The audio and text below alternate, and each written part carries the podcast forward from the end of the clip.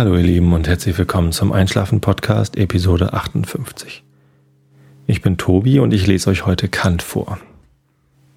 Ja, und vorher erzähle ich euch noch was. Und zwar ähm, erstmal möchte ich mich ganz herzlich bedanken. Ich habe weitere Bewertungen im iTunes Store bekommen. Allesamt positiv, ein paar sogar mit Text. Und das freut mich immer ganz toll. Vielen Dank für das viele Lob, was da kommt. Das ist echt, das fühlt sich einfach gut an. Vielen Dank dafür. Und ja, bei Flatter ist jetzt ähm, heute noch nichts weiter passiert. Tim Pritloff hat mir einen Kommentar geschrieben in den Podcast, in, ins Blog, dass er sich wundert, ähm, dass meine Episoden nicht flatterbar sind. Naja, die waren schon flatterbar, aber die hat irgendwie niemand geflattert, deswegen habe ich den Button ausgemacht, damit das Blog ein bisschen schneller wird. Mm, und jetzt habe ich es wieder angemacht, weil er meint, naja, vielleicht, vielleicht flattert man ja auch jemand die Episoden. Darüber würde ich mich natürlich auch sehr freuen. Also wenn ihr Flatter benutzt, dann klickt doch mal auf mein, meine Episoden, wenn euch das gefällt. Ja, ähm, genau, heute ist äh, übrigens Dienstag. Ich äh, normalerweise nehme ich die Donnerstagsepisode ja am Mittwochabend auf.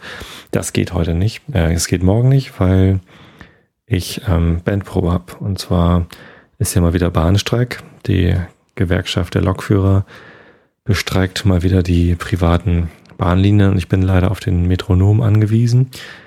Und deswegen habe ich im Moment mal wieder ein bisschen Probleme zur Arbeit zu kommen und zurück.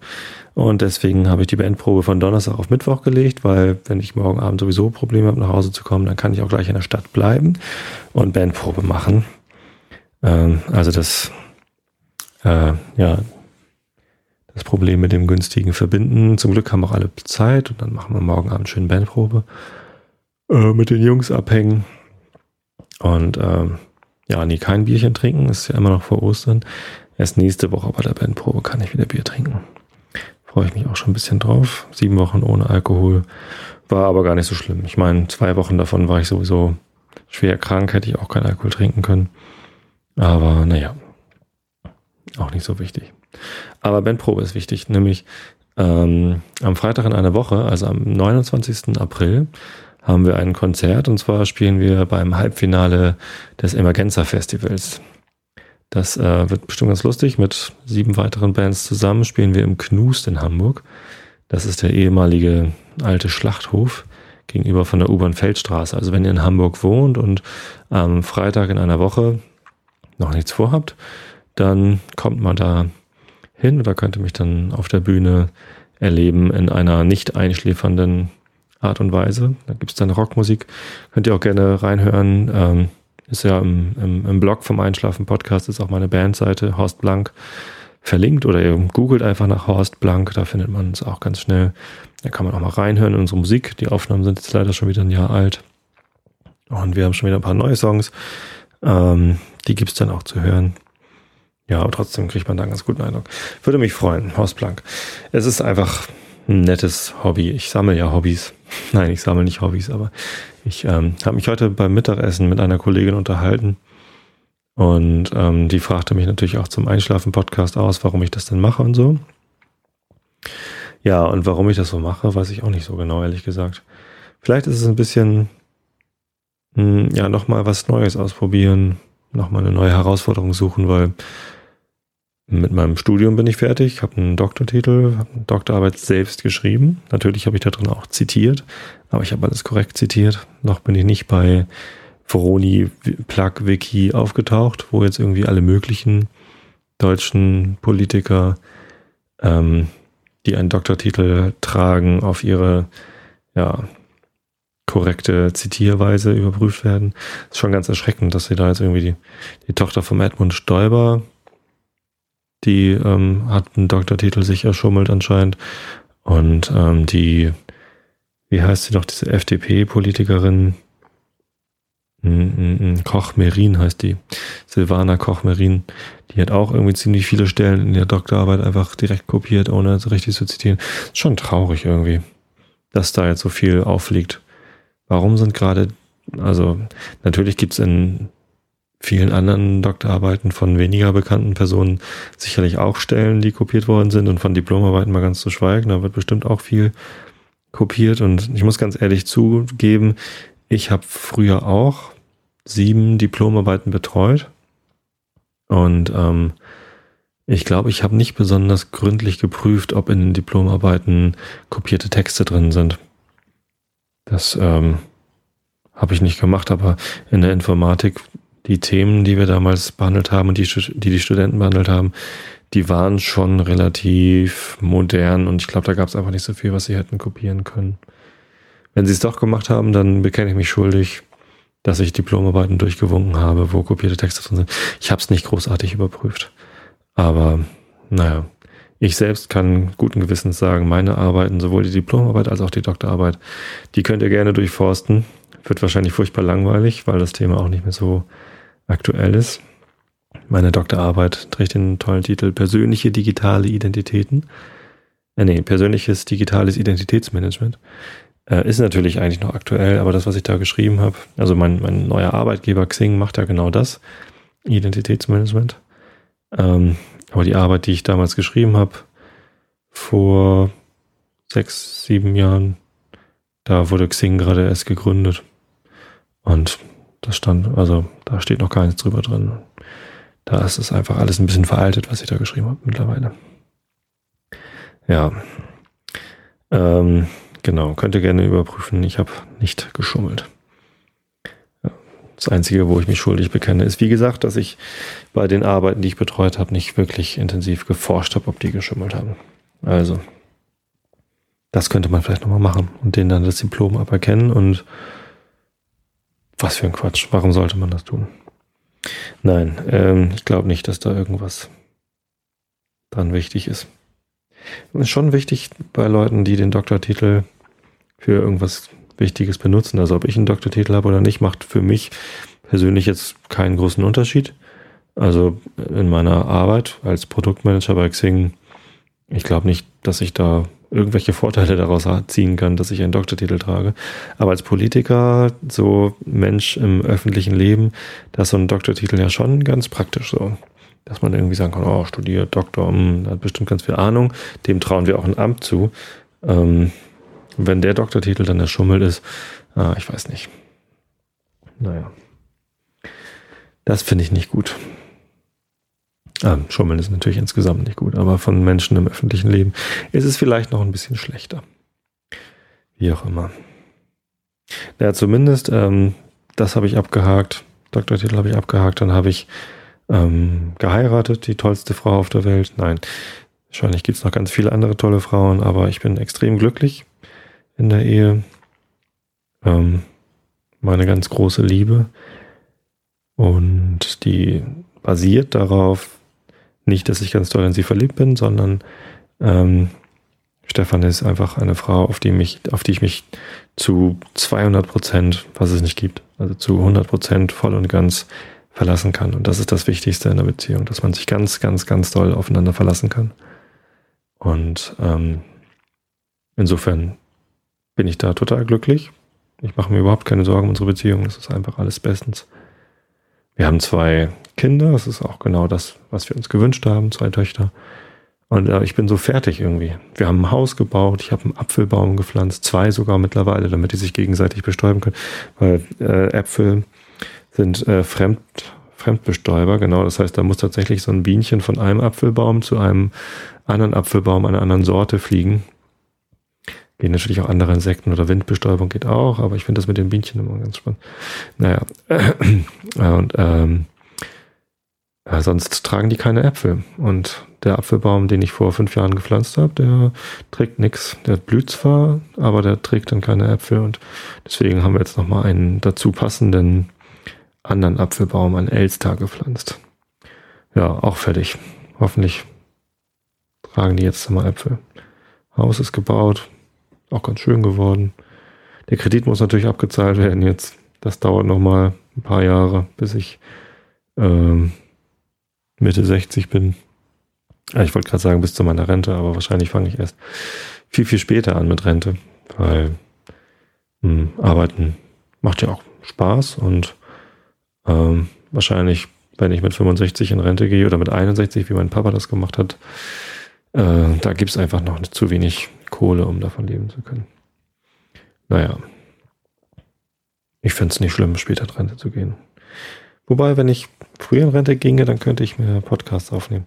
Naja, zumindest irgendwie, ja, auch wenn der Job spannend ist und ich gerade einen neuen Job gefunden habe, man kann ja noch mal irgendwie andere Herausforderungen nehmen. Ich habe mir immer so Ziele gesetzt, zum Beispiel auch Marathon laufen war auch so ein Ziel. Da habe ich dann irgendwie ziemlich lange darauf hin trainiert. Vor zehn Jahren bin ich Marathon gelaufen. Und als ich das dann geschafft hatte, war wieder sowas abgehakt. Da hätte ich jetzt natürlich noch mal schneller Marathon laufen können, aber das ist irgendwie, nee, auch kein, kein so tolles Ziel.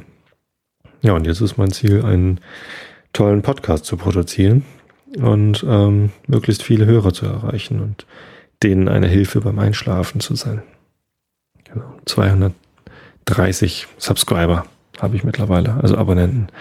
Freut mich, finde ich schon nicht schlecht. Vielleicht schaffen wir bis Oktober, also bis der Podcast ein Jahr alt ist, 1000, 1000 Abonnenten. Das fände ich gut. Würde mich richtig doll freuen. Also macht mal schön Werbung für den Podcast. Ja. Und mit der Band, ähm, als ich jung war, hatte ich doch das Ziel, tatsächlich ein bisschen ähm, bekannter zu werden mit der Musik, die ich mache. Mittlerweile habe ich verstanden, dass das nicht so einfach geht, dass es gar nicht so sehr um künstlerische Fertigkeiten geht, um mit einer Band groß rauszukommen, sondern dass es eben doch im Wesentlichen darum geht, irgendwie ähm, gutes Marketing zu haben und auch vermarktbar zu sein.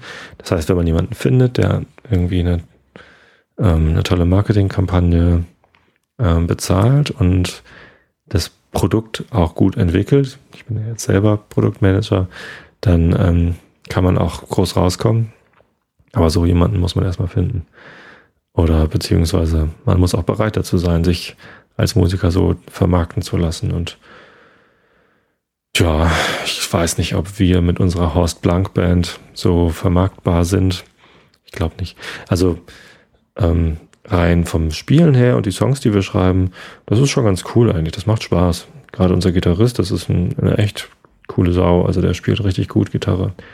Der hat auch früher mit Nina zusammen Sachen aufgenommen und so. Ja, ja, großes Ding. Ähm, hat sich damals schon nicht vermarkten lassen anscheinend. Sonst wäre er ja dabei geblieben. Und also vom, vom Können her und, und von den Songs, die wir schreiben, da ginge bestimmt was. Aber ja, man muss es dann eben auch wollen und irgendwie auch bereit sein, seinen anderen Job, der, mit dem man gut die Familie ernähren kann, an den Nagel zu hängen, um irgendwie in der Musik groß rauszukommen. Und das, da bin ich, glaube ich, nicht bereit dazu. Müsste schon eine ziemlich sichere Kiste sein, also ein ziemlich fetter Vertrag von irgendeiner Plattenfirma, der mich dazu bringt, äh, meinen Job bei Xing an den Nagel zu hängen. Und das, äh, das wird einfach nicht passieren. Insofern ist die Band für mich halt auch nur so ein so ein Hobby, einmal die Woche mit den Jungs abhängen und äh, nette Musik machen, sich ein bisschen selbst verwirklichen. Ähm, und wenn wir dann im Knust auf der Bühne stehen und da werden so 200, 300 Leute sein, die uns zuhören und die zu begeistern, da ein bisschen Stimmung zu machen und die Leute zum Klatschen zu bringen, das ist schon, schon mehr als genug. Also gibt es genügend Bands, denen es nicht vergönnt ist, mal im Knust zu spielen. Genau, die scheitern dann alle im Logo. ja. Auch das ist natürlich eine Sache. Also dieser Vorentscheid, um ins Halbfinale zu kommen im Logo, da kommen natürlich auch nur die Bands weiter, die die meisten Karten verkauft haben. Das ist auch wieder nur so eine Marketinggeschichte. Also ich renne im Moment halt auch rum und verkaufe Karten, damit äh, möglichst viele Fans, die uns wohlgesonnen sind, ja, Fans kann man sie gar nicht nennen, aber Leute, die uns wohlgesonnen sind zu den Konzerten, dahin kommen und ihre Stimme für uns abgeben. Und der Veranstalter des Emergenzers, der will natürlich auch gerne, dass die Bands weiterkommen, die ähm, möglichst viele Karten verkaufen. Insofern, ja, so richtig, da geht's auch nicht nur um Qualität, glaube ich. Ja, naja, trotzdem. Wir machen's, wir haben da unseren Spaß, geben ein bisschen Gas und machen lustige Musik. Hm, genau. Ich habe immer mal überlegt, ob ich ein bisschen Musik von mir in den Podcast stelle, aber es ist halt keine Schlafmusik. So Gitarrenrock kann man, glaube ich, nicht so gut zu einschlafen.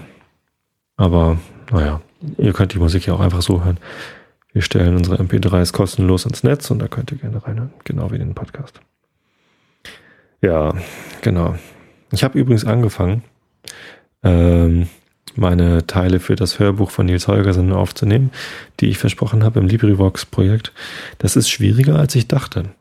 Also ich dachte, ja, mit meiner Erfahrung so meinen Kindern vorlesen und jetzt im Podcast vorlesen, könnte ich auch relativ einfach so ein Hörbuch einsprechen, aber das ist gar nicht so einfach, weil dann merkt man beim Sprechen und beim genauer Hinhören dann doch, dass man ziemlich viele Wörter nuschelt.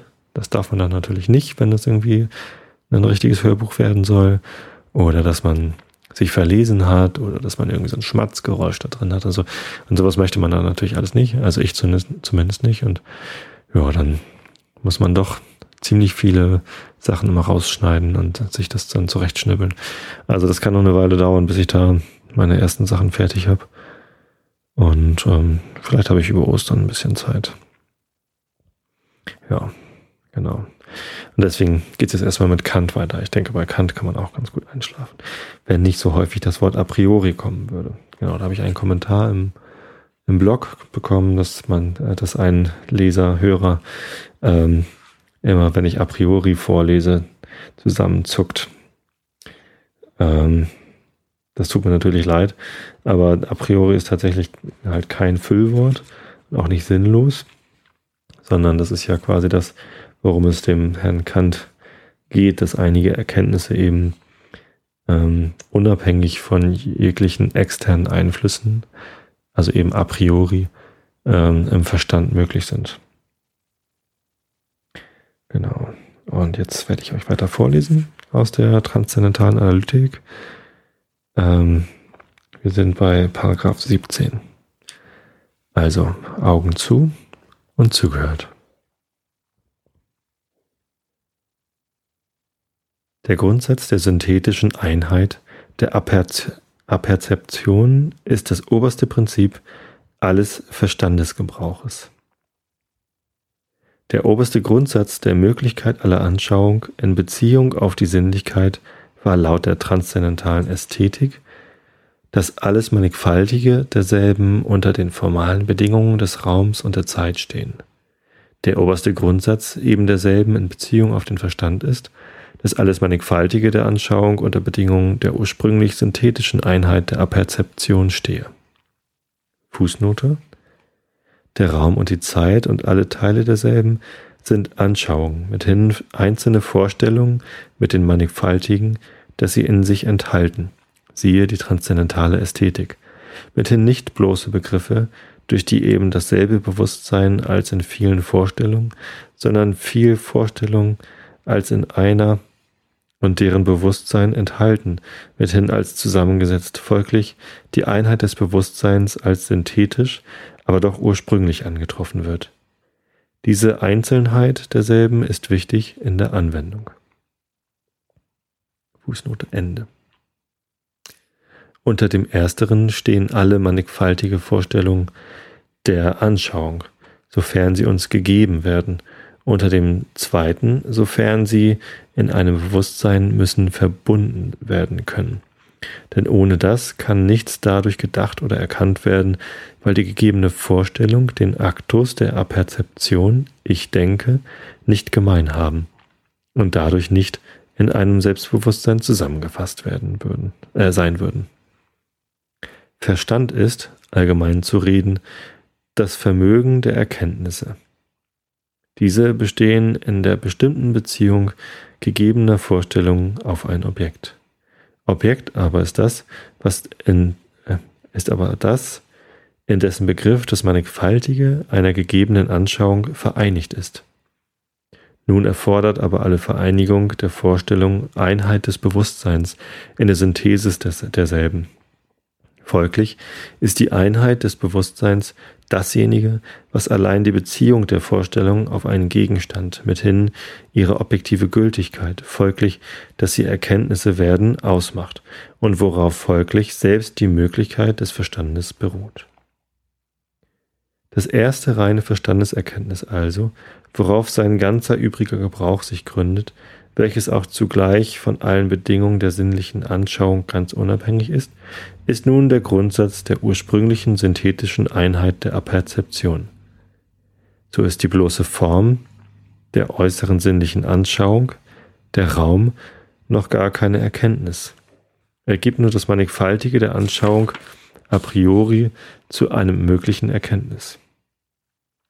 Um aber irgendetwas im Raume zu erkennen, zum Beispiel eine Linie, muss ich sie ziehen und also eine bestimmte Verbindung des gegebenen mannigfaltigen synthetisch zustande bringen, so dass die Einheit dieser Handlung zugleich die Einheit des Bewusstseins im Begriff einer Linie ist und dadurch allererst ein Objekt, ein bestimmter Raum erkannt wird. Die synthetische Einheit des Bewusstseins ist also eine objektive Bedingung aller Erkenntnis, nicht deren ich bloß selbst bedarf, um ein Objekt zu erkennen, sondern unter der jede Anschauung stehen muss, um für mich Objekt zu werden. Weil auf andere Art und ohne diese Synthesis das Mannigfaltige sich nicht in einem Bewusstsein vereinigen würde. Dieser letzte Satz ist, wie gesagt, selbstanalytisch, ob er zwar die synthetische Einheit zur Bedingung alles Denkens macht, denn er sagt nichts weiter als dass alle meine Vorstellungen in irgendeiner gegebenen Anschauung unter der Bedingung stehen müssen, unter der ich sie allein als meine Vorstellung zu dem identischen Selbst rechnen und also als in einer Aperzeption synthetisch verbunden durch den allgemeinen Ausdruck ich denke zusammenfassen kann. Aber dieser Grundsatz ist doch nicht ein Prinzip für jeden überhaupt möglichen Verstand, sondern nur für den, durch dessen reine Aperzeption in der Vorstellung ich bin noch gar nichts Mannigfaltiges gegeben ist. Derjenige Verstand, durch dessen Selbstbewusstsein zugleich das Mannigfaltige der Anschauung gegeben würde, ein Verstand, durch dessen Vorstellung zugleich die Objekte dieser Vorstellung existierten, würde einen besonderen Aktus der Synthesis der Mannigfaltigen zu der Einheit des Bewusstseins nicht bedürfen. Deren der menschliche Verstand, der bloß denkt, nicht anschaut, bedarf. Aber für den menschlichen Verstand ist er doch unvermeidlich der erste Grundsatz, so dass er sich sogar von einem anderen möglichen Verstande, entweder einem solchen, der selbst anschaute, oder, wenngleich eine sinnliche Anschauung, aber doch von anderer Art, als die im Raume und der Zeit zugrunde liegend besäße, sich nicht den mindesten Begriff machen kann.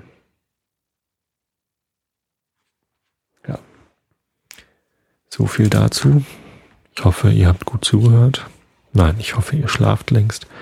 Und ähm, ich wünsche euch eine gute Nacht.